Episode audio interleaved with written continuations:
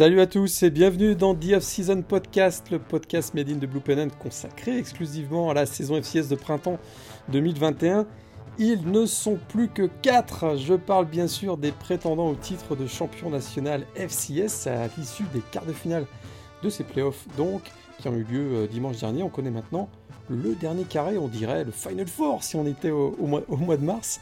Alors, euh, lors de cette douzième émission de The Off-Season Podcast, on va débriefer les quatre matchs hein, de ces quarts de finale. Nous allons également parler de la draft NFL qui s'est déroulée il y a quelques jours, vous le savez. Euh, on ne va pas faire l'analyse complète de cette draft 2021, on vous recommande plutôt euh, les podcasts par exemple de nos amis de TDA, mais nous allons faire un focus sur les joueurs FCS qui ont été sélectionnés par des franchises NFL lors du week-end dernier. Et puis bien sûr, hein, en fin d'émission, nous terminerons par nos previews des demi-finales des playoffs FCS qui auront lieu samedi prochain. Et comme chaque semaine, je suis moi-même Morgan Agré avec Antoine Choly. Salut Antoine. Salut Morgan. Salut Morgan. Alors, ce très très long week-end de football. Exactement, parce que euh, voilà, on a un peu, un peu comme vous tous, hein, on a enchaîné euh, la draft euh, et pour certains d'entre nous tard dans la nuit, on a enchaîné avec les, les quatre matchs des, des, playoffs FCS qui ont lieu donc dimanche beaucoup, beaucoup de choses à dire dans cette émission qui devrait durer à peu près 4 heures, hein, euh, étant donné le, programme qu'on a, Et non, je blague. On va essayer d'être euh, raisonnable. Euh, écoute, on va commencer dès maintenant par. ben, on va pas forcément y aller dans l'ordre chronologique parce qu'on va commencer par, par les, les, playoffs FCS. C'est quand même le, le, cœur de cette émission, The Off-Season Podcast. Et on va peut-être commencer par le Game of the Week. En tout cas, le quart de finale qui semblait être le plus équilibré et le plus euh, intéressant, c'est ça se passait du côté de Huntsville au Texas entre Sam Houston euh, qui était invaincu et North Dakota State qui avait déjà subi deux défaites.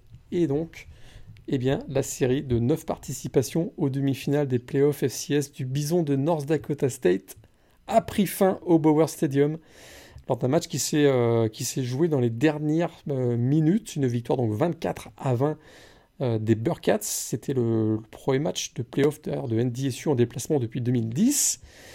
Sam Houston est à la recherche de son premier titre de champion national FCS. Ils étaient toujours invaincus cette saison en, 2021. Et ils ont préservé donc leur incroyable bilan de 15-0 à domicile en, en match de playoff FCS. Écoute, ils connaissaient la recette. Hein. Les Burkas connaissaient la recette pour, pour, euh, pour, pour, se donner une bonne chance de, l'emporter dans cette rencontre. C'était de stopper au maximum le jeu au sol euh, du Bison. Et c'est exactement ce qu'ils ont fait. Mais il a fallu attendre quand même la toute fin de match pour voir la victoire de Sam Houston parce que euh, NDSU a failli quand même réussir le hold-up de l'année. Ah, mais hold-up, effectivement, finesse, finesse. Tu, dis, tu dis, il s'en sort tout le temps, quoi et finalement, non, finalement, ça passe pas. Mais euh, écoute, ouais, Sam Houston, enfin, la, défense de Sam Houston a vraiment été très très bonne. Hein. Seulement 139 yards euh, abandonnés euh, au sol, et puis Cam Miller qui a été cantonné à 90 yards aussi et deux interceptions. Donc NDSU, très clairement, en attaque, était vraiment pour le coup indigent. Euh, mais là où ils ont fait la différence, écoute, euh, comme, le, comme le, depuis le début de la saison, ils peuvent compter sur euh, des special teams et une défense qui est capable de, bah faire des plays, notamment avec ce, pun bloqué qui se transforme en safety, et puis derrière les back-to-back kick return qui permettent bah, au Bison de remonter tout son retard et de faire douter Sam Houston jusque dans le troisième carton. Parce que c'était incroyable, on était à 17 à 2 en faveur de, Sam Houston et on se disait, ils étaient en plein contrôle euh, de la rencontre. Comme tu l'as dit, défensivement, ils limitaient quand même très très bien l'attaque euh, de NDSU, notamment euh, au sol, hein, puisque North Dakota State termine ce match avec une moyenne de 3,2 yards par course. C'est absolument anémique pour cette, attaque qui tourne régulièrement à plus de 8 ou 9 yards par course. Et puis, euh, et puis dans le même temps, euh, Eric Schmidt euh, a plutôt fait un bon match. Hein. Bah un très bon match. D'ailleurs, encore, encore une, performance qui démontre Euh, pourquoi sa non-sélection parmi les finalistes, hein, Walter Payton Award, est un véritable scandale, mais ça, on en reparlera, je pense, la semaine prochaine quand on, quand on aura le vainqueur du Walter, euh, Walter Payton Award. Un, super drive. Ça, sera, ça sera Julius Chestnut. Ce sera peut-être Julius Chestnut, ouais. En tout cas, il, la première partie du match, il, a été plutôt, euh, il était plutôt très bon, hein, notamment cette passe de touchdown qui a permis à son équipe de, de, passer devant 10, enfin de, de, mener 17 à 2. Et puis, il y a effectivement ce back-to-back euh, kick return complètement fou. Christian Watson d'abord sur un, kick-off return de 94 yards, c'est suivi derrière par l'autre receveur du Bison, Braylon Anderson, qui réussit un retour de punt de 76 yards. Et alors là, sans qu'on s'en rende compte, on se retrouve à 17 partout, avec pourtant l'impression que euh, Sam Houston était largement supérieur à NDSU, et c'est même passé à 27 en faveur du Bison dans le quatrième quart-temps après un, field goal de, Reynolds, si je me trompe pas, Jack Reynolds, le, kicker donc, de NDSU. Mais voilà, il y a eu ce, ce, super drive de Eric Schmidt. Ah vraiment magnifique. Hein. Très clairement, ça, pense que c'est ce drive qui, a permis à, Eric, Schmidt de parachever une belle performance, que ce soit collective ou personnelle, parce qu'il finit quand même avec euh, à la passe 25 sur 37, 227 yards, sans interception et un touchdown, donc vraiment très propre. Et puis écoute, ce, touchdown au sol aussi à la fin euh, dans, la, dans, la, red zone qui aura vraiment été euh, capital et qui permet d'enfoncer à Sam Houston d'enfoncer le clou et d'éviter d'éviter l'upset finalement. et, cette passe hein, de 47 yards sur euh, il fait euh, ah, ADI, euh, la passe est d'une précision chirurgicale, la réception est absolument magnifique. Et, ça a mis effectivement voilà, les Bearcats qui sont à ce moment-là retournés dans le camp de, NDSU. Et on sentait qu'ils avaient vraiment le, récupéré voilà, le momentum. Ils, ont douté, je suis persuadé qu'ils ont douté un peu, même si ben, dans l'exécution, ils ont démontré qu'ils avaient quand même bien confiance en leur système de jeu. Ça a été euh, vraiment une très très très belle victoire. Et c'est la 22e victoire en playoff pour le, coach euh, Casey Killer qui se retrouve maintenant à une seule petite victoire, la 23 victoires du record d'un coach euh, au niveau FCS et c'est mon petit quiz du jour. Quel était, quel était, quel est, quel est le coach FCS qui détient le record du nombre de victoires en playoff? Un petit indice, ça a été le coach, ça a été longtemps le coach de Youngstown State et il a même été euh, coach après en FBS, également du côté de l'Ohio. Du côté de Youngstown State. Ouais, et ensuite, il, est, il a été coach dans l'Ohio au niveau FBS. Coach dans l'Ohio au niveau FBS, je, ne sais pas. Jim Tressel, qui a été coach euh, des Buckeyes de euh, Ohio State à la fin des années 2000 et jusqu'à l'arrivée de, de Urban Meyer. Donc euh, Jim Tressel, 23 victoires avec Houston State. Et donc Casey Killer, hein, pour revenir à, lui, le coach de Sam Houston, est vraiment euh, incroyable. 22 victoires en playoff, lui qui a été euh, du côté de Delaware, champion même d'ailleurs, je crois, avec Delaware. Et, et, qui maintenant emmène Sam Houston en demi-finale est-ce qu'on a tout dit sur cette victoire de, Sam Houston? Euh, Ouais, écoute, Sam Houston, euh, ce qu'on peut, peut, rappeler, c'est qu'ils ont, ils se sont quand même bien repris par rapport à la petite frayeur qu'ils se sont faite la semaine dernière contre oui. Mouse. Oui. Et écoute, euh, même si effectivement NDSU est bien remonté au tableau d'affichage dans le troisième quart-temps, euh, je trouve que Sam Houston dans le match a quand même fait preuve de pas mal de, calme. Ils n'ont pas concédé de turnover euh, bête à des moments où le momentum était en train de changer. Tout à fait. Euh, Eric Schmidt a continué de faire un match très très propre, ne s'est pas affolé quand les troisièmes downs ne, ne passaient pas. Et donc, ils ont été patients jusqu'au bout, ils ont eu confiance en leurs atouts. Et au bout d'un moment, bah, finalement, le, le, verrou a fini par sauter en fin de match. Donc, écoute, performance assez aboutie. Euh, 24-20, très clairement, tu le disais, euh, Sam Houston était quand même à un niveau supérieur d'NDSU. NDSU s'est fait bail de nouveau par, euh, par, les, par les special teams. Mais c'était, je pense, très important pour Sam Houston d'éviter le piège et du coup de continuer sa marche en avant euh, et d'affronter du coup un, autre gros obstacle pour le coup en demi-finale. Parce qu'on sait que c'était la partie de tableau hein, la plus solide euh, et donc ils vont jouer face à James Madison. Mais ce qui est vraiment pour finir sur ce match, ce qui est incroyable, c'est que Sam Houston n'accorde aucun touchdown offensif à NDSU. Mmh. Hein, les 17 points, c'est euh, deux, deux, touchdowns comme on l'a dit sur retour de kick et, un safety. Donc vraiment une, super belle performance de, de, de Sam Houston dans cette dans, cette, dans ce quart de finale. Donc, euh, ils joueront face à James Madison. James Madison qui s'est imposé 34 à 21 face à North Dakota. Écoute, ils ont été dominateurs. Voilà, il y a eu ce dernier drive peut-être, mais on va dire dominateur de la première à la, quoi, la 56e, 57e minute de jeu à peu près. Ils ont, ils voilà, les Dukes de James Madison ont écarté assez facilement finalement euh, les Fighting Hawks de North Dakota. Et donc, ils, se donnent, rendez-vous à Sam Houston en, demi-finale. C'est la quatrième participation aux demi-finales en 5 ans pour les Dukes de GMU. La marche était un peu trop haute. Hein. On avait, euh, lors de la preview de la semaine dernière, on se posait cette question est-ce que la marche serait pas un peu trop haute pour, pour North Dakota? Voilà, ils ont une victoire en playoff, mais voilà, la marche était trop haute. Ils ont, euh, ils ont été la révélation de l'année dans la, dans la Missouri Valley, mais il manque encore, voilà. Face à une équipe aussi puissante et aussi expérimentée, dans laquelle la culture de la gagne hein, de, de, ces playoffs euh, depuis plusieurs années ça a été, ça a été un petit peu trop dur pour, euh, pour, pour UND et ça a mal commencé puisque si je ne me trompe pas, sur le premier drive, il y a une interception d'ailleurs. Et ça a donné beaucoup de momentum à James Madison ensuite qui a pu dérouler avec euh, bah, son trio magique, hein, Cole Johnson, Percy Agayobeze et, et Antoine Wells qui a été excellent le freshman, le receveur freshman. Ouais, enfin, je pense que c'est important d'insister sur le fait que c'est de loin le match le plus abouti de James Madison cette oh saison. Oui. Hein. Oh oui, oui. Punaise, punaise, tu, tu, ah, ils ont été bons. Match, tu te dis, mais, mais qu'est-ce qu'ils ont foutu tout le reste de la saison C'est vrai. Quand ils ont galéré, quand ils, enfin, quand ils abandonnent des touchdowns. Robert Morris. tu te souviens contre, ouais, contre Robert Morris. C'est qu'est-ce qu'ils ont foutu depuis le début de la saison, quoi? On avait envie de les voir au max. Et écoute, vraiment, euh, sur ce match, toutes les planètes étaient alignées. La défense a bien fait son travail. Euh, Cole Johnson a été très bon. 250 yards, 14 sur 17 à la passe, 2 touchdowns pour le super freshman euh, Antoine Wells, comme tu disais, qui a été la révélation de ce match. Et puis écoute, Percy AGI OBC qui a fait un match vraiment phénoménal. Alors, euh, ces stats ne sont pas aussi euh, monstrueuses par rapport à l'habitude, hein, puisqu'il est fini avec 128 yards et 2 touchdowns.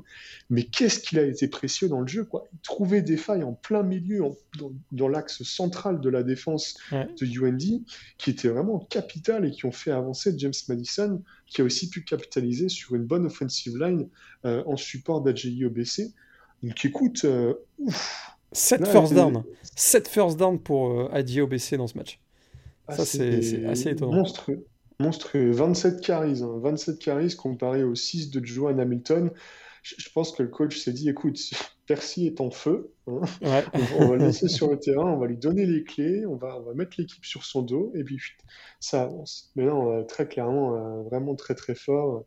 Ils ont, ils, ont, ils ont pris le large dans le troisième quart-temps, hein, où euh, ils finissent le troisième quart à 27-14, il me semble.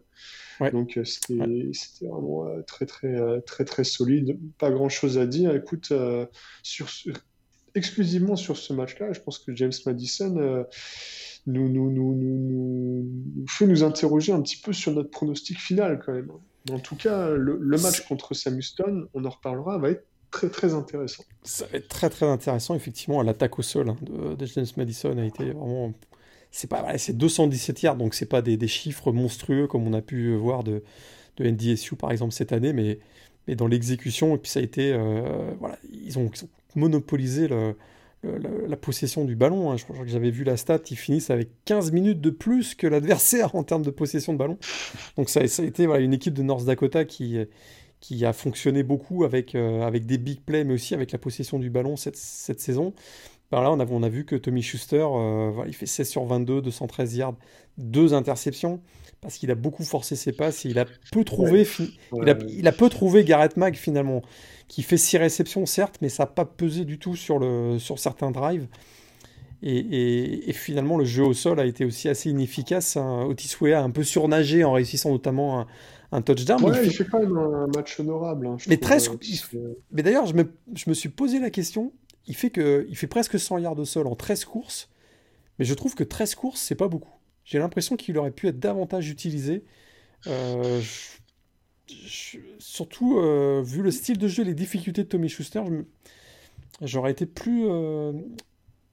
Euh, ça m'aurait pas surpris qu'on lui donne davantage le ballon, 20, 25 portées de ballon sur ce match-là. Ouais, surtout qu'effectivement, son, son, son, average en termes de yards sur le très match, bon, quoi. par Clary est, est, plutôt bon. Donc on Bah peut oui. se dire, ils avaient peut-être de la marge et essayer de faire baisser cet average-là pour avancer un peu plus au sol. Ouais, ça, ça, ça, ça- ça se tient. Je, je trouve qu'ils ont, tient, effectivement. ils ont un peu trop insisté avec euh, Tommy Schuster, où assez rapidement dans le match, dès le premier drive, on l'a vu d'ailleurs, euh, on a bien senti qu'il n'était pas dans un très très grand jour.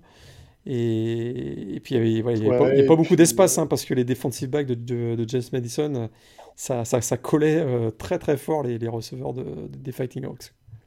Euh, et puis effectivement, UND insistait énormément à la passe, peut-être un peu trop. Je sais pas si tu te souviens, cette, euh, ce, ce dernier drive en fin de première mi-temps où les play calls c'était exclusivement du Wildcat et, euh, et des, des, Ouais. des, des, des- des play calls assez Ouais. innovants.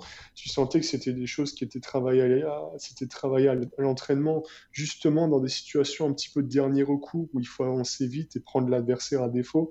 Et tu sens que euh, dès, dès ce moment-là, UND était déjà un petit peu poussé dans ses derniers retranchements et, et, forçait un peu trop euh, les passes et forçait un style de jeu qui finalement euh, leur correspondait pas forcément.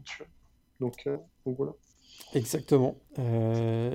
Et, et- finalement, bah, ça, ça termine la belle aventure pour UND, euh, qui aura quand même été, bah voilà, comme je disais tout à l'heure, l'une des révélations de la saison dans la Missouri Valley, hein, qui a eu quand même des victoires face à no- notamment South Dakota State, hein, qui est le numéro un du pays.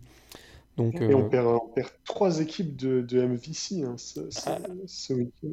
ouais, ça a été. euh, parce que tu vois, c'est vrai qu'on on l'a pas dit, mais, euh, mais le grand vainqueur de ces quarts de finale, c'est peut-être la Coloniale. hein. La, Ouais. colo- la coloniale qui Bah est ouais. toujours Ouais. invaincue, qui est toujours à 4-0 euh, en, en playoff, alors qu'effectivement la Sou- Missouri Valley maintenant en- à 5-4. Petit enseignement peut-être euh, pour la suite de, de ces playoffs. Euh, on change de partie de tableau. Parce qu'on on peut, c'est techniquement possible d'avoir une finale 100% coloniale, hein, vu que, les, vu que Delaware et James Madison ne sont pas sur le même tableau. Exactement, match qu'on a, auquel euh, on n'a pas eu droit cette année d'ailleurs dans la coloniale. Donc euh, tout à fait. Et alors commençons justement par cette victoire de, de Delaware de la coloniale, donc dans l'autre partie de tableau de ces playoffs. Petite, petite surprise quand même. On avait dit que c'était une équipe qui, de par son style de jeu, pouvait embêter n'importe quel adversaire au, dans, au pays. Hein, on connaît l'attaque euh, de la Wing, la triple option, euh, triple option où on n'hésite jamais quand même à sortir le jeu aérien. Et on l'a vu avec Nolan Anderson dans, euh, ce match face à Jacksonville State. Écoute, la victoire de nos petits poulets, les Blue Hens, qui l'ont remporté donc euh, 20 à 14 du côté de Jacksonville State dans l'Alabama. Et ils ont très rapidement pris les devants. hein. Ils ont surpris hein, les, les Gamecocks en marquant deux touchdowns sur leurs deux premiers drives. Et on a l'impression que les Gamecocks ne s'en sont jamais remis, même si c'est vrai que l'événement probablement du match a été la sortie sur blessure de Zion Webb, Bah oui, qui a quand même, même. qui a quand même beaucoup handicapé euh, l'attaque euh, de JSU parce que, écoute, euh, Bah, le, totalement. ah, son, ba- Totalement. hein. son, son backup quand même, Graham, n'a pas été mauvais. Il fait un gros, gros big play sur son premier snap, mais derrière, ça a été quand même plus, euh, plus délicat. Écoute, il, il- il- il tente 14 passes, il, en- il lance deux interceptions. Je sais Ouais. pas, je sais pas ce qu'il te faut. euh. Il est à, il est à 14 sur 4, euh, enfin il est à 4 sur 14 avec deux interceptions. Il fait une, il fait une Non, course de mais- 74 yards sur son premier snap. C'est ça. Et après, il fait plus rien. Et après, il fait plus rien. Non, mais plus sérieusement, ce qui, ce qui- ce qui est terrible, c'est que dans la QB room de Jacksonville State, visiblement, à part Zion Webb, personne n'était capable de lancer le ballon. Donc effectivement, quand tu enlèves euh, ton quarterback qui fonctionnait très bien et qui en plus était une menace au sol euh, dès, dès le premier quart-temps, bah écoute, à la fin, euh, il reste plus grand-chose. hein. Euh, 200 yards d'offense au total pour Jacksonville State, dont 93 sur l'ensemble du match en termes de passing yards. Le problème, c'est que du coup, quand on a enlevé Zion Webb, il n'y avait plus de jeu à la passe du tout. Et donc, on passait sur une défense, sur une attaque qui était totalement one-dimensional. Et on le savait, Delaware, euh, sa défense contre le run était très bonne. Donc, ça a donné un match-up qui était très favorable pour les Blue Hens. Ils ont quand même bien, bien stoppé Uriah West et Josh Samuel, qui finissent combinés à 5 carries pour 8 yards. Ce qui, ce, qui, ce qui est totalement désastreux pour Jacksonville State au vu de, de leur performance sur, depuis le début de la saison. Et écoute, la clé du match, du coup, ça aurait été bah, la performance de, Nolan Anderson face à cette secondary des Gamecocks qu'on avait déjà un petit peu pointé du doigt comme étant euh, peut-être le, point faible, on va dire, de cette équipe. Et bah écoute, Nolan Anderson euh, bah, n'a pas nécessairement des, des, des, stats très fringants sur ce match, mais aura été très à l'aise à l'intérieur et en dehors de la pocket et aura très clairement donné la victoire aux Gamecocks et ce euh, très tôt dans le match. Ouais, il a semblé, il, sentait super à l'aise hein, dans, dans, son, dans son rôle un peu de quarterback euh, feu follet, on va dire. il a été, ouais, et effectivement, il a, il a, il a, il a profité des certaines errances hein, du, du, backfield défensif des, des Gamecocks pour quand même réussir près de 200, 239 yards.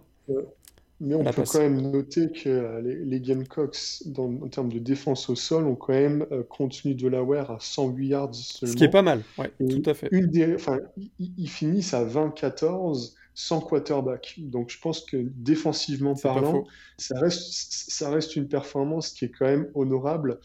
Et même si, même si finalement, au bout du compte, c'est assez frustrant de se dire que, ce match était peut-être tronqué euh, parce que euh, les Gamecocks n'avaient pas leur, pièce mistress. Et du coup, euh, vu, qu'il n'y a pas eu de jeu dans les airs, on a vu un très Barry qui était beaucoup moins alimenté. pareil pour, Pat Jackson notamment. Donc écoute, Delaware passe c'est bien pour eux parce que, comment dire, la, blessure de Zion Webb va pas enlever au succès de Delaware qui a fait un match abouti, on va pas se mentir. Maintenant, on en reparlera après, il y aura quand même quelques petites réserves vis-à-vis du, match contre l'adversaire de ce week-end. Tout à fait. ce qui est quand même, c'est quand même frustrant et curieux hein, pour du côté de Jacksonville State, c'est que en début de saison, on se posait la question de savoir euh, s'il n'allait pas y avoir une euh, controverse des quarterbacks, puisqu'il y avait d'un côté euh, Cooper, hein, tu te souviens, l'ancien quarterback de, Clemson, qui malheureusement a dû mettre un terme à sa saison pour, pour blessure, et qui était en concurrence avec Zion Webb, et là, bah, en playoff, il se retrouve avec aucun des deux à la tête de l'attaque, c'est un peu frustrant. C'est un peu frustrant quand même pour, pour cette pour cette équipe des Gamecocks qui a, qui a, joué quand même 13 matchs cette année, hein, qui a eu un, un calendrier complet depuis le mois, le mois d'août. Et rien que pour ça, c'est un, sacré exploit quand même avec tout ce qui s'est passé euh, évidemment pendant cette année 2020-2021. Euh, Donc un, peu de, frustration et, de la Delaware finalement bah, en défense a été à euh, des grosses stats en défense, mais on ne répète pas ce qu'on a dit déjà. En grande partie, c'est en raison, il y a les 5 sacs notamment, on a vu que c'est en grande partie en raison de l'absence de, Zion Webb et les 5 sacs sur AC, AC Graham on sentait qu'Exigram n'était pas très à l'aise dans la pocket, on va dire. du coup. Euh, Redshirt Freshman, hein, il me semble. Donc, tout à euh, fait. Tout à fait. Ils sont à 1 sur 12 sur troisième dame, hein, tout est dit. Hein. C'est un peu, un, peu un peu compliqué pour aller, euh, pour aller battre cette équipe de Delaware. Delaware, donc, équipe de la coloniale, qui va retrouver une équipe. Bah, c'était forcément une équipe de la Missouri Valley, puisqu'on avait South Dakota State, numéro 1 du pays, face à Southern Illinois, qui était donc euh, on avait deux équipes de la Missouri Valley. Les deux équipes s'étaient d'ailleurs affrontées en saison régulière le 20 mars, dernier, 44 à 3 pour les Jackrabbits. Bah écoute, euh, petite frayeur quand même pour les Jackrabbits hein.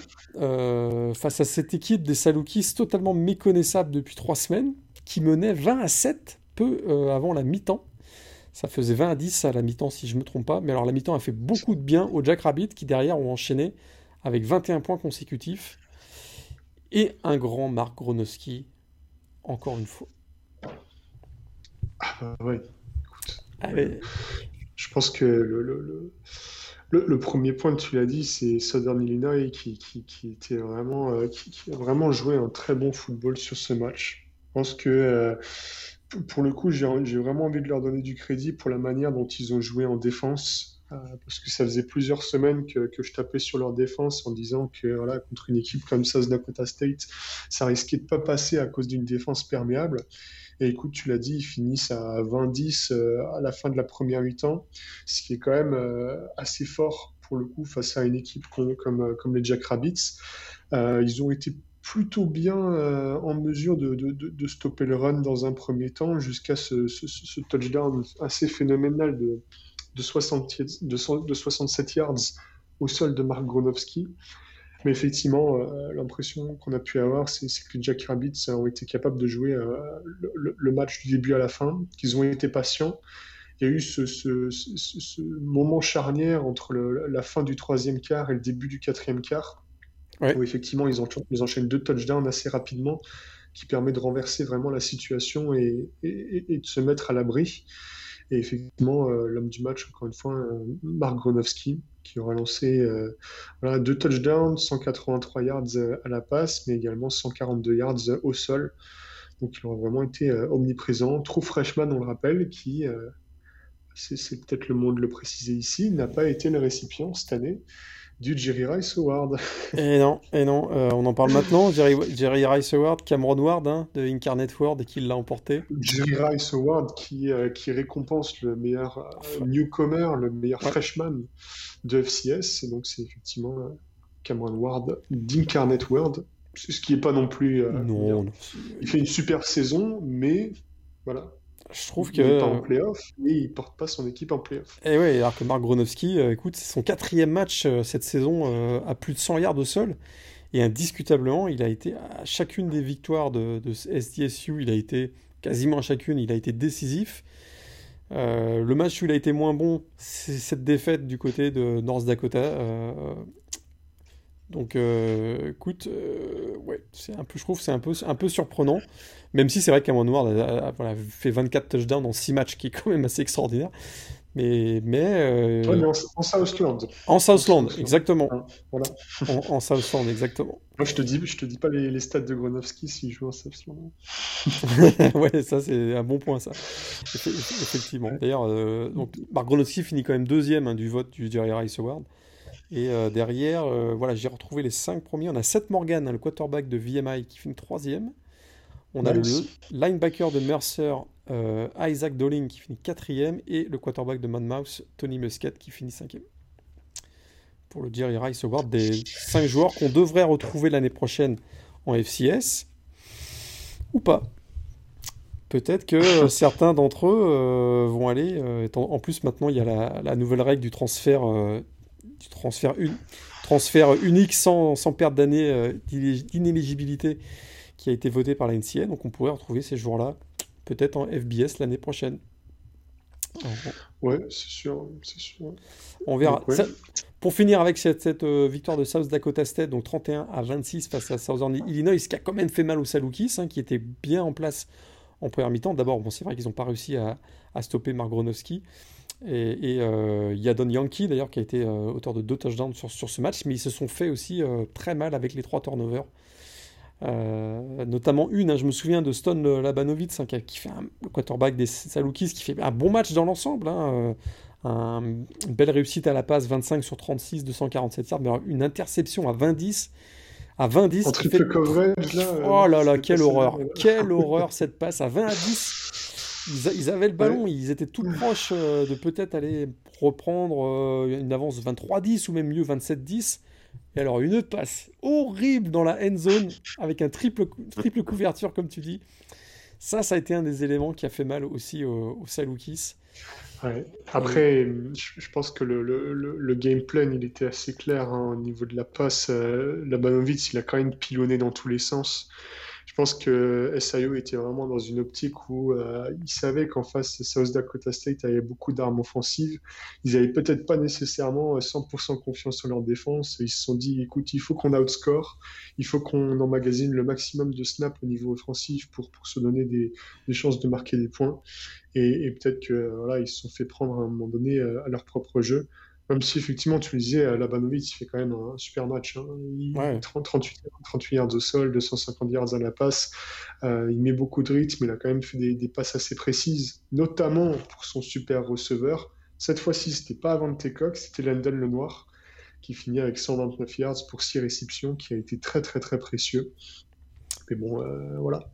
Et, et, un peu comme je disais tout à l'heure pour Otis Wea, du côté de UND, je me demande si on a pas suffisamment utilisé London le noir parce que euh, je trouve qu'il il prenait, il prenait le, dessus sur son, sur son défenseur immédiat à peu près à chaque fois. Euh, c'est un receveur ultra physique hein, qui, euh, qui, qui, est un mismatch parfois. Et j'ai trouvé qu'on avait encore utilisé peut-être un peu trop Avante Cox avec des, des jeux, des jeux surprises, etc. Avante Cox qui a eu un, un, impact limité hein, par, rapport à, par rapport à celui qu'il avait eu face à Weberset la semaine précédente. Et London Lenoir a été très très bon, effectivement, je, je suis d'accord avec toi.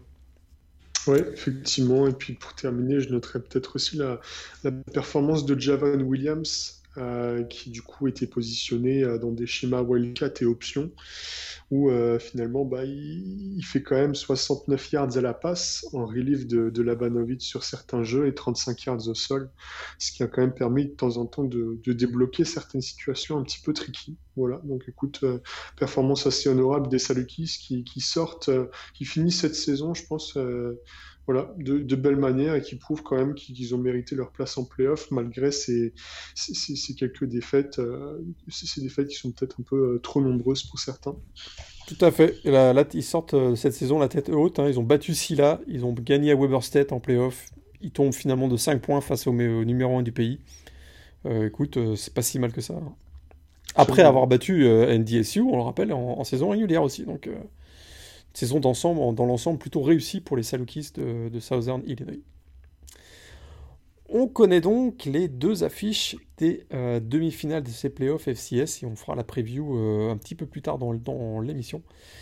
On aura donc South Dakota State contre Delaware et Sam Houston contre James Madison. Mais là, on va faire un petit détour par la draft NFL.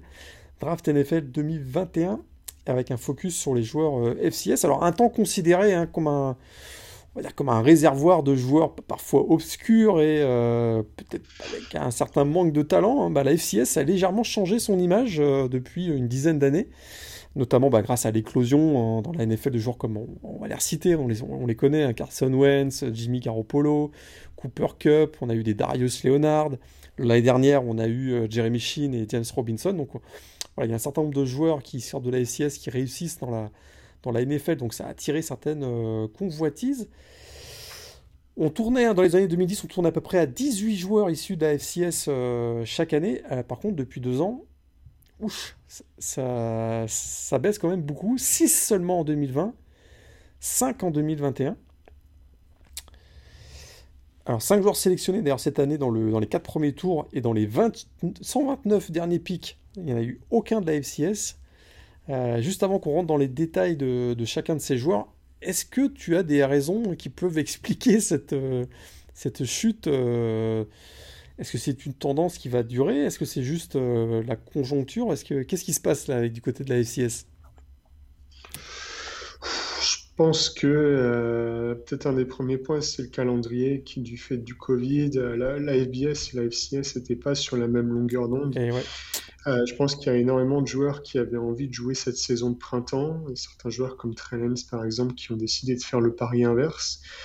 Euh, et du coup, bah, de, s'asseoir sur cette saison supplémentaire. Je pense que euh, quand, on est en FCS, on est peut-être, comment dire, on, a peut-être, alors je sais pas si c'est vrai, mais j'aurais tendance à dire qu'il y a certains joueurs qui se sentent peut-être un petit peu plus redevables et attachés, on va dire, à leur programme, puisqu'ils sont pas nécessairement dans la lumière.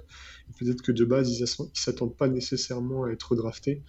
Donc peut-être qu'ils ont envie de, vivre l'aventure jusqu'au bout et voilà, de, jouer cette saison qui était euh, peut-être un petit peu plus euh, ouverte, on va dire, en termes d'opportunités. Et ce qui fait que, euh, voilà, peut-être on aurait pu avoir un, pool de joueurs un peu plus conséquent. Finalement, ça n'a pas été le cas. Tout à fait, parce qu'il y a de nombreux seniors hein, qui ont décidé de, jouer ce printemps. Tu as tout à fait raison. Le premier d'entre eux, c'est Eric Barrière, hein, qui, euh, qui, avait décidé de revenir avec Eastern Washington. Et, et qui, euh, et puis on sait que cette année 2021 est une année blanche finalement. Donc euh, pour certains d'entre eux, ils vont pouvoir rejouer en septembre prochain pour faire vraiment leur dernière saison et éventuellement se, préparer davantage pour la, pour la draft NFL. Donc il y a effectivement un, un pool de joueurs qui se seraient présentés euh, habituellement davantage à la, draft NFL qui ont décidé de revenir, un peu comme Trey qui s'est présenté cette année. Donc ça a baissé peut-être le pool de, joueurs qui, étaient, qui pouvaient euh, être sollicités par les franchises NFL. Alors il n'y a pas eu de Pro Day non plus hein, cette année dans la FCS, à part, euh, part quelques-uns. On sait qu'NDSU a organisé voilà, un, pro, un Pro Day, mais essentiellement pour mettre Trey en, en, vitrine, on va le dire.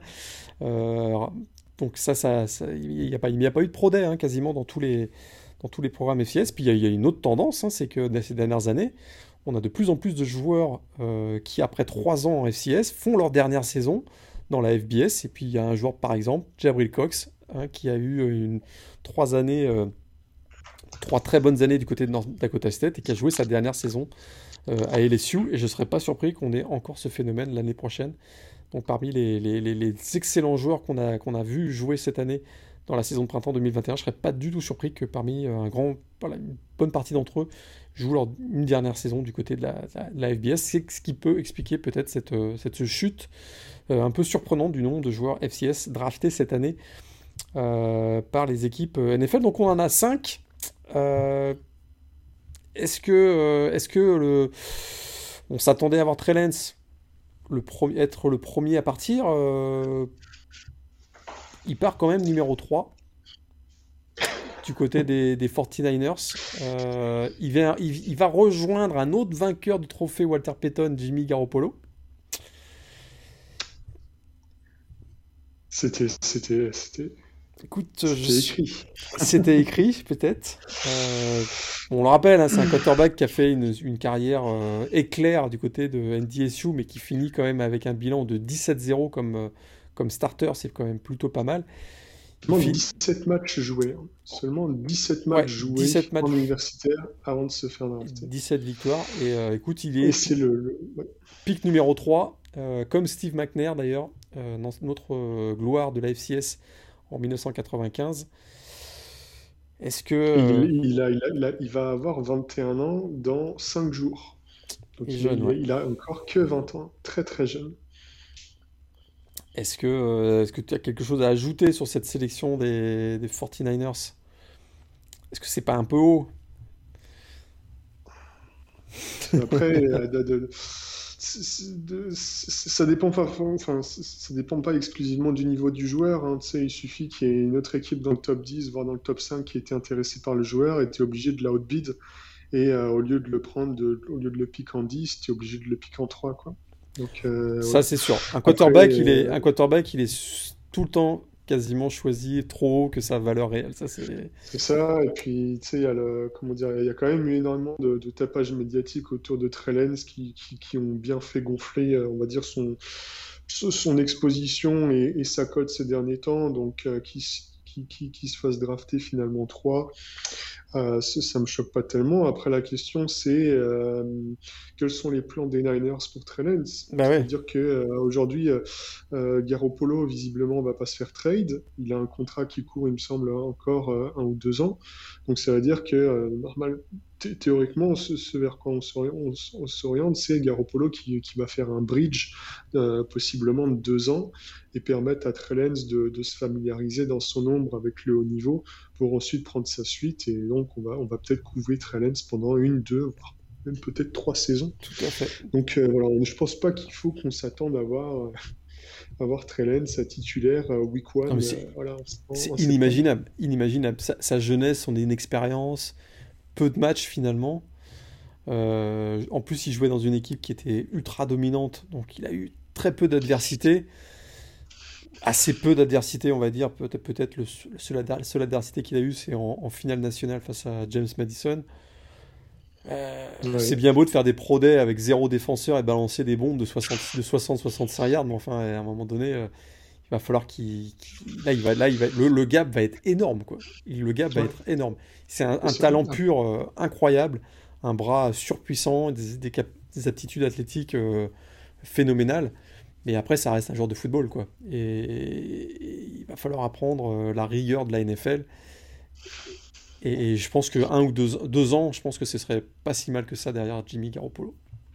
Après, pour autant, en termes de. Comment dire Quand, tu regardes un petit peu le, type de jeu qui est prôné ou que, Kyle Shanahan, en tout cas, a envie de prôner, euh, je pense que c'est un joueur qui pourrait bien matcher et comment dire apporter plus de, dynamisme et d'explosivité qu'un Garoppolo qui de temps à autre se traîne quand même une charrette et euh, n'aime pas courir. c'est un game, un game manager. qui, est bien, au chaud dans la pocket. C'est un game manager, c'est un, gunslinger à l'ancienne, encore gunslinger même à peine. voilà. Euh, bah écoute, c'est un, un, des coéquipiers de, de Trellens qui a été choisi euh, euh, au deuxième tour par les Titans les Tennessee Titans, Dylan Raduns, on l'avait vu apparaître régulièrement dans certaines mock drafts au premier tour. Là, il a dû se contenter du deuxième tour, le pic, le 53e pic. Ça avait été la, voilà, une, des stars du Senior Bowl, si je me, si je me souviens bien. Un gros taille, très polyvalent, capable de jouer, à, je pense qu'il est capable de jouer à droite comme à gauche. Presque, a priori, c'est plus un tackle, mais je serais pas surpris de le voir démarrer euh, en tant que garde. Mais, euh, avoir, écoute, une, masse physique en tout cas. Ouais, écoute, masse physique. Et puis, euh, je trouve ça intéressant. Il va quand même avoir l'opportunité de côtoyer des, des, joueurs comme Ben Jones et notamment euh, Taylor Luan euh, à, l'entraînement. Ouais, Donc, ça va être quand même assez utile pour lui. Et puis, il, devrait arriver dans un, dans un offensive line core qui, qui, est assez intéressant, qui peut lui permettre de, de bien se développer. Voilà. Tout à fait d'accord. Effectivement. Effectivement, il va arriver dans une ligne offensive qui est déjà pas mal garnie de joueurs qui ont une grosse expérience. Tout à fait.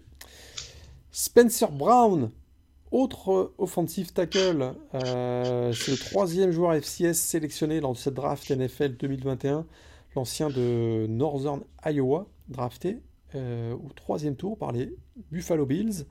Là aussi, on a un joueur euh, très massif, on, va dire, plutôt un, tackle droit, hein, j'imagine, c'est peut-être la vitesse qui va lui manquer, mais écoute, euh, un joueur, un joueur qui va, qui va, qui devrait se trouver, trouver sa place, je pense, du côté des Bills euh, dans les, dans les, dans les deux prochaines saisons, on va dire. Et puis écoute, ici, apparemment, il a déjà été adopté par la Bills Mafia, puisqu'il ah, s'est bah là, sur, les, sur la les star réseaux sociaux. La star de Twitter, tout à fait. En, sautant et en cassant une table comme il se doit. Comme, il ça se, fait du côté chez Buffalo. Absolument, il a déjà gagné le cœur des, fans des Bills. quatrième choix, euh, quatrième joueur FCS euh, sélectionné lors de cette draft NFL, Ederson Smith, defensive end également de Northern Iowa. Si vous avez bien suivi, on en est à quatre joueurs de la Missouri Valley.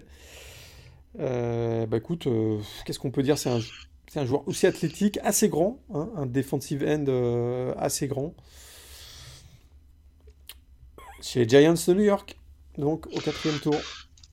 C'est ça, chez les Giants de New York. Et puis écoute, normalement, il devrait euh, prendre sa place sur le banc et euh, se retrouver derrière des joueurs comme Leonard Williams ou Dexter Lawrence qui... et Danny Shelton, qui pour le coup, euh, sur la ligne offensive, serait, aussi intéressant en termes de, transmission d'expérience, je pense. Donc voilà, il arrive au show, très clairement. pourquoi pas dans, les années à venir. Vraisemblablement, il ne sera pas titulaire, sauf blessure d'ici d'ici le début de la saison. Exact. Et euh, cinquième et dernier joueur sélectionné donc lors de cette draft NFL 2021, issu de la euh, FCS, un joueur, bah, cornerback de Central euh, Arkansas. Alors là, attention, athlète impressionnant, un des, plus gros athlètes, je dirais, de cette draft. Robert Rochelle, le cornerback de Central Arkansas, drafté quatrième tour par les, Rams de Los Angeles. premier, premier joueur de la Southland drafté depuis 2018 et 10 réceptions en carrière, est vraiment un, un gros frappeur très athlétique. Ouais, et puis écoute, euh, au vu, au vu de, de, l'état du, du, des, des defensive backs des Rams, c'est pas faux. En toute honnêteté, tu vois, je, je pense que, enfin, Robert Rochelle, tu le disais, c'est un, un, athlète qui est assez unique, avec des bras vraiment très longs, qui, qui a, on va dire, euh, une, une, détente assez impressionnante et qui a un profil qui est assez atypique. Et je pense que c'est typiquement le, le, le, le fait d'avoir ce gabarit différenciant qui peut lui permettre de gagner des reps assez facilement. Et écoute, euh, voilà, on le disait déjà il y a quelques semaines quand on avait fait cette preview draft. Si vous vous êtes renseigné un petit peu sur le bonhomme ou si vous avez lu le guide euh, The Blue Pennant qui avait été concocté notamment par, euh, par Loïc, vous, vous, devez, vous devez déjà être un petit peu au courant de ce joueur. Mais écoute, moi j'ai envie de dire au joueur peut-être à suivre. Voilà, joueur très, différent, très, très assez unique qui est capable de, voilà, de, faire des big plays dans une dans une cornerback room qui n'est pas forcément si, si, si, si, euh, bah, si, si, blindée que ça. Tout à fait, Donc, euh... Rams. Absolument. Euh, on n'a pas parlé de Jabril Cox, hein, qui est un ancien joueur de, de NDSU, mais qui a été, euh, qui a été drafté, ouais. qui a été drafté au quatrième tour, si je ne me trompe pas, par les Cowboys de Dallas.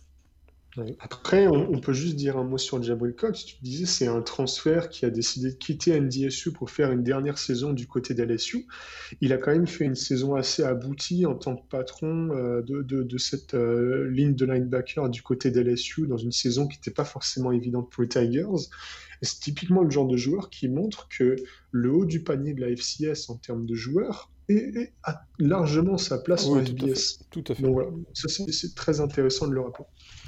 Tout à fait d'accord avec toi. Alors, on a eu que 5 joueurs euh, de la FCS donc draftés, mais par contre, on a eu euh, une ribambelle de joueurs euh, signés en undrafted free agent, comme on dit. Il y en a quoi Une, vingtaine hein, C'est ça? Alors, ils sont 23 en tout, en comptant les joueurs draftés. Donc, ça fait 19. D'accord. ça fait 18, 18 joueurs supplémentaires. Alors, lesquels ont plus attiré ton attention et est-ce qu'il y a une petite tendance Qu'est-ce que tu as à nous dire sur ces joueurs, euh, euh sur ah, ces joueurs tu, me tends les perches, c'est Ah bah ouais. bah écoute, euh, je pense euh, un, des joueurs qu'on avait évoqué la dernière fois, c'était Kate Johnson. Hein. Donc, euh, ah receveur, euh, donc receveur de South Dakota State, euh, qui du coup va se retrouver du côté des Seahawks, voilà, qui, qui avaient des petits trous au niveau de leur receiving core, qui ont donc qui sortent de cette draft en étant blindés pour le coup avec plein de nouveaux jeunes. Ah Et écoute, ça peut être un fit intéressant. Hein. on va voir la, manière dont il va pourquoi pas essayer de trouver une alchimie avec avec Russell Wilson, mais tu le disais, c'est typiquement le genre de joueur undrafted qui peut, qui peut faire un, beau splash pour le coup et surprendre pas mal de monde. D'autant que, écoute, il se retrouve undrafted, mais pour le coup, ça aurait... il se retrouve undrafted comme il aurait pu être drafté dans le sixième ou le septième round. Exact.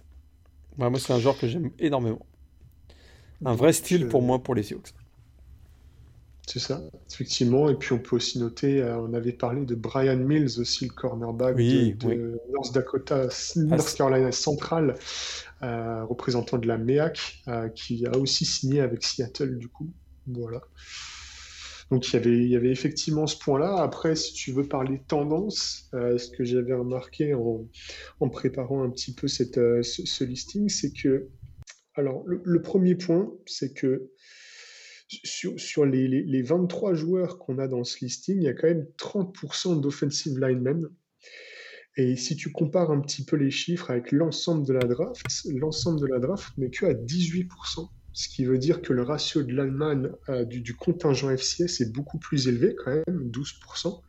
Et ça montre que, euh, bah, notamment dans la Missouri Valley, on va chercher des profils très costauds et ça prouve qu'il y a une certaine expertise, on va dire, euh, du côté des offensive lines dans, la Missouri Valley, et par extension aussi dans la FCS, mais ça prouve finalement la tendance que nous, toi comme moi, on a observé cette, cette spring season, c'est qu'on a des offensive lines qui sont très costauds, très robustes, disciplinés, et euh, qui ont effectivement un très très bon niveau, hein, comme l'atteste euh, le niveau de Dylan Radens, qui du coup se retrouve drafté au deuxième round parmi une ribambelle de linemen type Liam Mike euh, notamment de, Notre-Dame euh, et consorts. Voilà. Exact. Donc, euh, donc voilà, et puis écoute, ouais.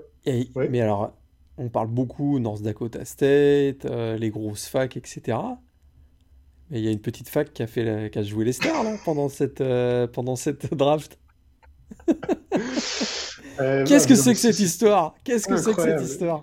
J'en ai aucune idée. J'en ai vraiment aucune idée. Mais du coup, euh, il y, a deux équipes de, euh, deux équipes de, FCS qui, se retrouvent, qui ont réussi à, envoyer trois de leurs joueurs du côté de, bah, de, la NFL, donc en tant qu'undrafted free agent.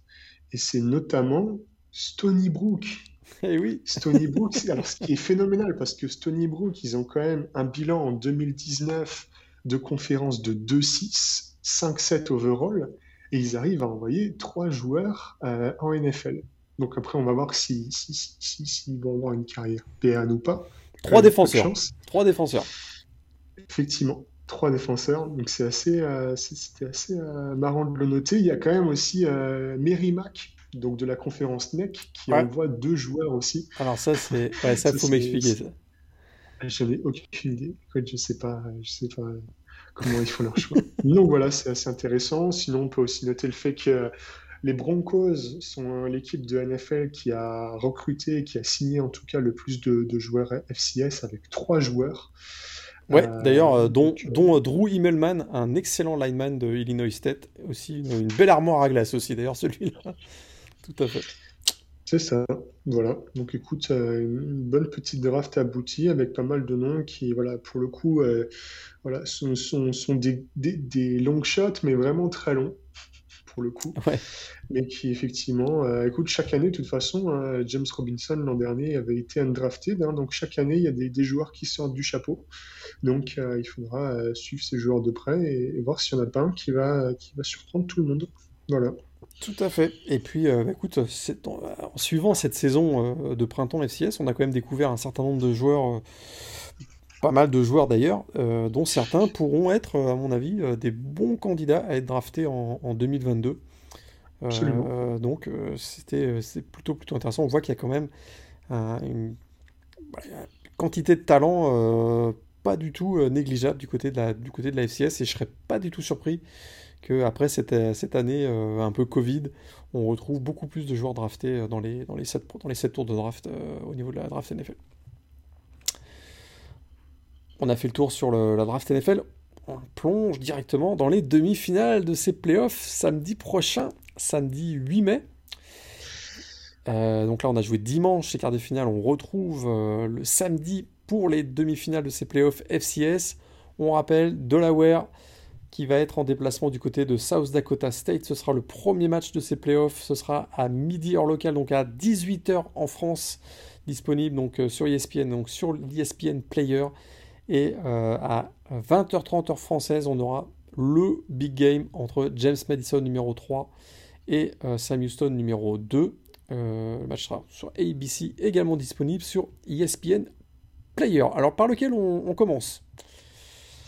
James Madison, Sam Houston Non, on se le garde pour la fin. Allez, on se garde pour la fin. Alors South Dakota State contre Delaware. Donc South Dakota State, 7 victoires, une défaite cette année. Delaware invaincu, équipe de la Missouri Valley contre une équipe de la Colonial. Le jeu au sol va être primordial, indiscutablement. Et euh, qu'est-ce qui, peut, qu'est-ce qui peut empêcher, je dirais, les Jack Rabbits d'aller en finale? Lors de cette, euh, lors, de cette rencontre Parce qu'on va pas se mentir, ils sont largement favoris. La cote, c'est 9,5 euh, points en leur faveur, avec un over-under de, 18, de 38,5 ils sont quand même largement favoris de ce match. On disait ça de Delaware, de Jacksonville State face à Delaware, ils se sont quand même fait piéger à domicile. Mais euh, on l'a dit tout à l'heure, un Zion Webb a été, été, absent du côté de Jacksonville State. Du côté de SDSU, il y aura Margronowski. Quoi. 38,5, c'est quand même assez faible. Hein, c'est assez bas. Hein, ouais. bah, la défense, de Delaware, la défense de euh, Delaware a quand même montré pas mal de choses hein, depuis euh, le début de la saison. Donc ça... La défense de Delaware, je pense qu'il y a aussi l'attaque de Delaware qui n'a pas forcément été si, écoute, si convaincante que ça, pour le coup. Ouais. Peut-être peut que, que, que, Vegas s'attend à ce que, euh, la défense des Jack Rabbits stoppe bien Nolan Anderson. Mais oui, effectivement, tu disais les Jack Rabbits sont favoris. Alors, euh, qu'est-ce qui pourrait jouer en la faveur de Delaware? Euh, Finalement, sur les dernières semaines, rares ont été les matchs où euh, Gronowski a dû s'employer à la passe et a dépassé les 200 yards. Donc, moi, mon intuition, ce serait de me dire, écoute, si jamais ils arrivent à, stopper le trio d'attaque Strong, Isaiah Davis, Gronowski au sol, pourquoi pas provoquer un ou deux turnovers? Et forcer euh, Gronowski à jouer à la passe et, à, forcer, comme tu le disais avec UND, des lancers notamment euh, à destination des frères Yankee. Est-ce que ça, ça, forcerait pas les Jack Rabbits à jouer dans un registre auquel ils ont plus trop l'habitude de jouer? Tout à fait. Je, je te rejoins complètement. Et d'un autre côté, je me dis que Delaware, c'est une équipe. Alors, il peut y avoir un excès de confiance aussi hein, de SDSU qui est largement favori, mais ils ont démontré qu'ils savaient garder les pieds sur terre. Mais du côté de Delaware, on arrive avec le plein de confiance. Hein. Une équipe qui a, été, euh, qui a eu le ticket automatique dans sa conférence, alors que euh, c'est la conférence de James Madison quand même, qui a été royal face à Jacksonville State le week-end dernier. Nolan Anderson, on sent que c'est un quarterback qui joue en pleine confiance. Et s'il pouvait rééditer le même type de match euh, que celui qu'ils ont réussi la semaine dernière, c'est-à-dire en, étant, en exécutant parfaitement leur plan de match sur les 2-3 premiers drives et prendre une certaine avance, je pense qu'ils ont les moyens défensivement d'embêter cette équipe de, des Jack Rabbit. Hein. ils ont quand même montré qu'ils pouvaient être très très solides, mais je te rejoins. Là où je te rejoins, c'est que euh, il, va, falloir bloquer, il va falloir stopper le jeu au sol. Quoi. Il va falloir stopper le jeu sol et provoquer, forcer Gronowski à passer par les airs. Ce qu'avaient réussi à faire les Fighting Hawks euh, lors de la, seule défaite des Jack Rabbits cette, saison. Mhm. Ouais, et puis, comment dire Un autre point qui m'inquiète aussi, c'est que la défense au sol des Jack Rabbits, c'est quand même assez à l'aise dans des schémas de, QB containment. Et euh, je pense que Nolan Anderson, euh, faudra qu'il s'attende à avoir une pocket un peu plus, enfin, qui, risque de collapse un peu plus rapidement et peut-être d'avoir un peu moins d'espace, euh, on va dire, dans, lequel il va pouvoir se mouvoir euh, comme il aime bien le faire. Parce qu'il aime bien, pour le coup, contre Jacksonville State, il a quand même utilisé toute la largeur du terrain. Tu vois et je pense que pour le coup. Oui. Mais ce qui, fait, ce qui fait mal souvent avec l'attaque T-Wing de, de, de Delaware, c'est les, les, les delay runs. ça, ils sont très très forts. Ils sont très très mm. forts là-dessus. C'est-à-dire que pour les, pour les défenses qui attaquent off the edge, euh, les dealer runs, ça les tue, quoi. Et ça, SDSU, va falloir faire attention à ça, parce que c'est une équipe qui a tendance à être assez agressive euh, sur les, sur les côtés. Face à Delaware, il va falloir s'ajuster, parce que sinon, euh, avec des, avec des John Lee, là, ils vont, ils vont le payer cash, quoi. Et ça, ça peut être un des éléments aussi à, prendre en considération dans ce match. SDSU quand même largement favori, hein, on l'a dit, on l'a dit tout à l'heure quantité de talent, euh, et puis ils ont surtout démontré qu'ils craquent, ils craquent très très peu. Quoi. Cette, cette, cette, victoire à, North Dakota State hein, leur a donné beaucoup beaucoup de confiance, et, je, les vois quand même difficilement passer à côté de ce match face à Delaware. C'est ça, et puis comme on le disait un peu plus tôt, euh, South Dakota State fait partie de ces équipes de, haut de tableau qui sont capables de jouer un match du début jusqu'à la fin. Quand Delaware, par exemple, même contre Jacksonville State, c'est un petit peu éteint euh, finalement ben, après le second, après le second à la fin du premier quart. C'est-à-dire qu'ils ont marqué 14 points. D'ici, enfin, de ces 14 points jusqu'à la fin du match, il y a eu deux field goals et c'était terminé. Quoi. Donc euh, peut-être des difficultés à être euh, efficace et tranchant, on va dire, notamment dans, dans la red zone euh, sur, bah, sur, sur, les, les, quatre quarts. Voilà. Tout à fait, tout à fait d'accord. Alors on va se lancer dans un petit prono, ce qu'on n'a pas fait d'ailleurs pour les quarts de finale la semaine dernière, mais oh. petit prono. allez, allons-y. Donc le vainqueur, le score. Je veux, je veux bien commencer. je dirais South Dakota State qui l'emporte 27-13. Ok, ouais, c'est vraiment parce que je suis vraiment pas loin, je pense. Ah ouais? Je, je, ouais, Clairement, je, je, vois un low scoring de Delaware. Donc 13, ouais. Ouais, c'est 13, ça me va bien aussi. Euh, j'ai envie de croire que ça sera pas un blowout non plus parce qu'on est dans le Final Four et que tu le disais, la défense de Delaware, je pense, a, quand même montré qu'elle était capable, voilà, que, c'était une, top nationale défense. Euh, donc ouais, franchement, je pense que je serais pas long. Le, 27-13 m'irait bien aussi, je t'avoue. Je sais pas s'il pète la, la barre des, des 30 points, je t'avoue. Parce que je pense justement que Delaware va, ramener, va venir avec un game plan euh, euh, bien adapté, qui vont bien serrer les rangs. Et euh, s'ils ont réussi à faire des, des jouets, des joueurs comme Josh Samuel et, et, Uriah West, tu vois, il n'y a pas de raison qu'ils ne soient pas en mesure de stopper Pierre Strong et, Isaiah Davis.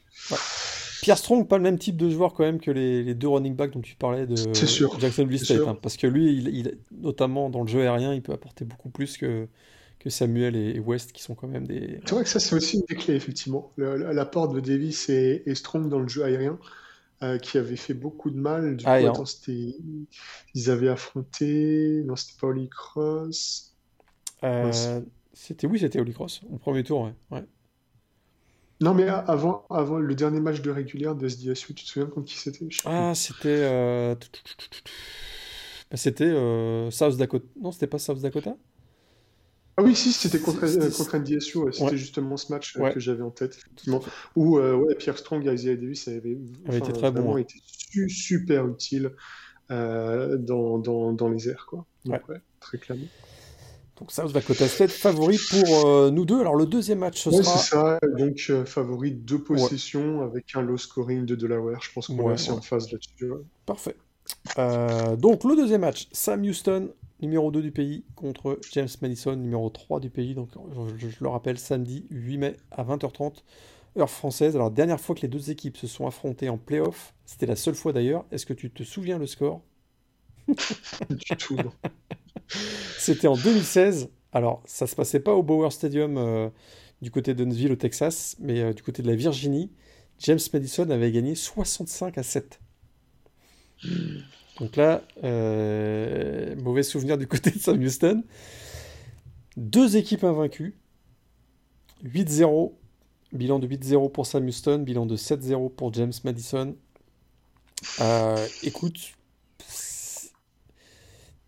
deux équipes qui, euh, jouent sur, voilà, qui jouent à peu près sur les mêmes forces, même si je dirais petit avantage peut-être pour Sam Houston. D'abord, ils jouent à domicile, on rappelle toujours un vaincu en playoff euh, dans toute leur histoire. Mais ils ont Eric Schmidt qui, qui, à mon avis, peut faire basculer le match sur une seule passe, comme on l'a vu le week-end dernier d'ailleurs, face à, tu, face à pas, Tu vois pas Eric Schmidt euh, choke face à la défense de, de JMU Absolument pas. Absolument pas. Alors là, euh, je pense que ça pourrait être un match low scoring aussi. Alors, juste pour vous donner la cote, euh, Sam Houston favori par 2,5 points et avec un over-under de 47. Donc, euh, pas. Ah, moi, je pense que je prends l'under, ouais. Je pense que je prends l'under. Tu prends l'under sur ce match? Ok parce, qu'on a deux grosses défenses. Hein. On a deux grosses défenses. C'est exactement ça. Et je pense vraiment que les défenses vont prendre le pas et ils risquent de faire déjouer les quarterbacks. Je pense très clairement que Cole Johnson sort d'un bon match, mais euh, n'est pas un quarterback qui a fait une saison consistante et qui est capable de faire des perfs de haut vol. Encore moins contre Sam Houston, qui est vraiment une des meilleures défenses de, du, du pays. Et puis, écoute, euh, Eric Schmidt, je me demande s'il n'est pas sur courant alternatif. Il va arriver avec du momentum et énormément de confiance par rapport à cette victoire contre, contre NDSU. Mais est-ce qu'on verra le, le, Eric Schmidt d'NDSU ou le Eric Schmidt de Monmouth? Je pense que la, la, défense de JMU, du fait des turnovers qu'elle est capable de provoquer, peut faire douter le quarterbacking de, de, de Sam Houston. Et du coup, je pense qu'il y aura des interceptions. Et je pense qu'il y aura des turnovers et qu'effectivement, il y aura du, du, déchet. Voilà. Si je te suis bien, euh, tu vois bien euh, peut-être les Dukes l'emporter du côté du Texas, qui serait donc euh, la première défaite de Sam Houston à domicile en playoff, parce que c'est vrai qu'ils ont quand même un certain nombre d'atouts, on en a parlé tout, tout, tout, à l'heure, hein, notamment dans le niveau du jeu au sol, du côté de, James Mason. On n'a même pas vu Jamon Hamilton, ou très peu le week-end dernier. Là, ça. Hein. Mais là, ils vont, ils vont avoir affaire à cette défense quand même contre la course de Sam Houston qui a, euh, qui a quand même incroyablement ralenti NDSU. Est-ce que c'est plus facile de, de, de, ralentir euh, NDSU ou James Madison? Bah, Peut-être James, enfin, enfin peut-être NDSU dans le sens où NDSU, euh, comment dire, cette année avait pas d'attaque quoi. Il n'y a pas, surtout pas d'attaque aérienne. Quoi. Pour, pour, pour, euh, pas d'attaque aérienne. Là, euh, JMU, ils sont capables de sortir Antoine Wells euh, du chapeau, tu vois. et puis, écoute, le, le, match de, de, de, Sam Houston contre NDSU, ce qu'on n'a pas évoqué, c'est que Sam Houston finit seulement avec 86 yards au sol. Euh, deux touchdowns marqués, mais c'était des touchdowns vraiment euh, dans, dans la red zone où on faisait avancer euh, l'attaque pas à pas. Et je me demande si Ramon Jefferson tout seul dans, dans ce backfield, ça risque pas d'être un peu trop court face à la défense de JMU. Et donc, du coup, bah, est-ce que Sam Houston risque pas de, de, de voilà, d'être obligé de passer par les airs, de prendre des risques et euh, du coup de s'exposer. Voilà, devoir miser sur des joueurs comme euh, Noah Smith ou euh, Zezar, qui sont aussi très bons joueurs. Et euh, voilà, je suis un peu Moi, je, ouais, j'ai plus, confiance dans l'attaque aérienne de Sam Houston que dans le jeu au sol de James Wilson, qui est excellent, hein, c'est pas la question. Mais moi, j'ai un gros point d'interrogation. Toi, tu as un point d'interrogation sur Eric Schmidt, moi, sur Cole Johnson. Ah oui, Je, bah là, il écoute, euh, y en a au moins deux ou trois des parce d'interrogation. que, parce que effectivement, il a fait, on a été très étonné de le voir faire un aussi bon match face à UND la semaine dernière, dimanche dernier.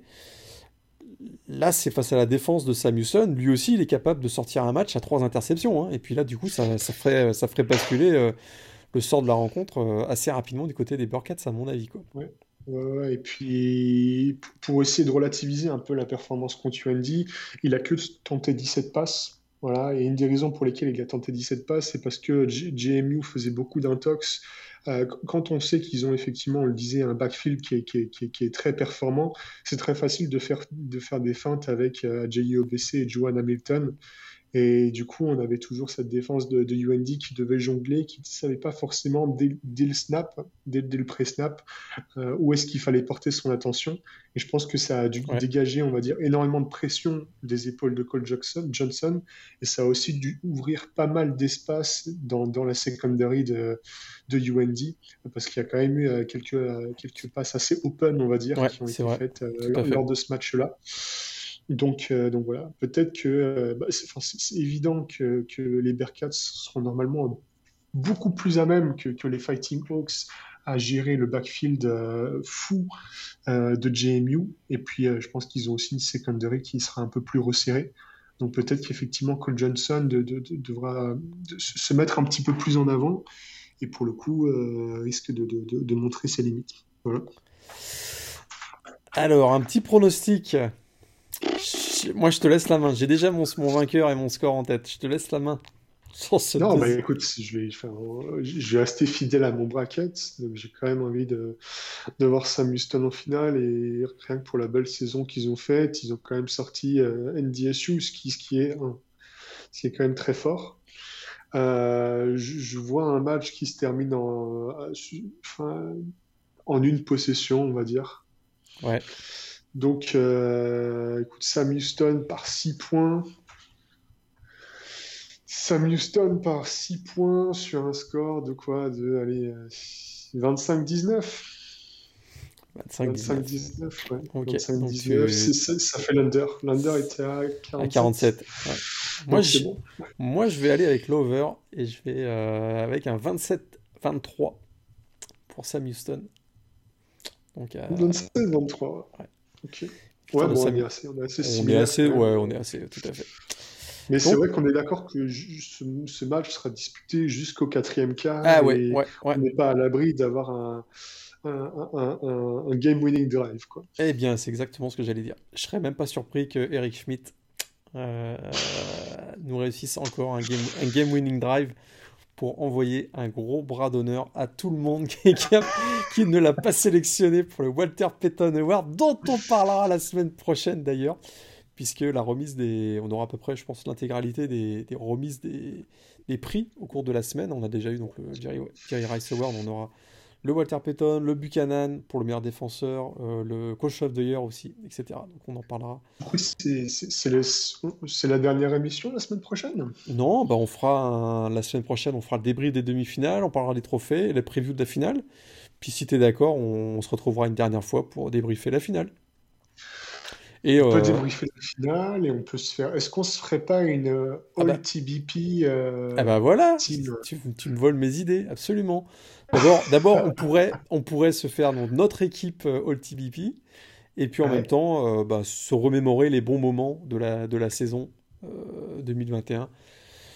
Les touchdowns qui nous ont impressionnés, les joueurs qui nous ont impressionnés, les, les actions un peu loufoques ou les trucs qui nous ont qui bien fait marrer pour cette, euh, pour cette saison FCS. Ouais, petit Bah, écoute. bilan et puis euh, ouais, ouais. Quelques même peut-être quelques takeaways pour l'an prochain. Eh bien, euh, pourquoi pas? Absolument. Enfin, pour l'an prochain, pour le semestre prochain, que dis-je? Euh, ça va venir vite parce que c'est dès septembre, effectivement. Donc, ouais, écoute, euh, ouais, non, écoute, Il y a des aura- choses à il y dire. aura de quoi faire. Il y aura de quoi faire, même pour la dernière émission. il y a de quoi faire une heure et quart, comme d'habitude.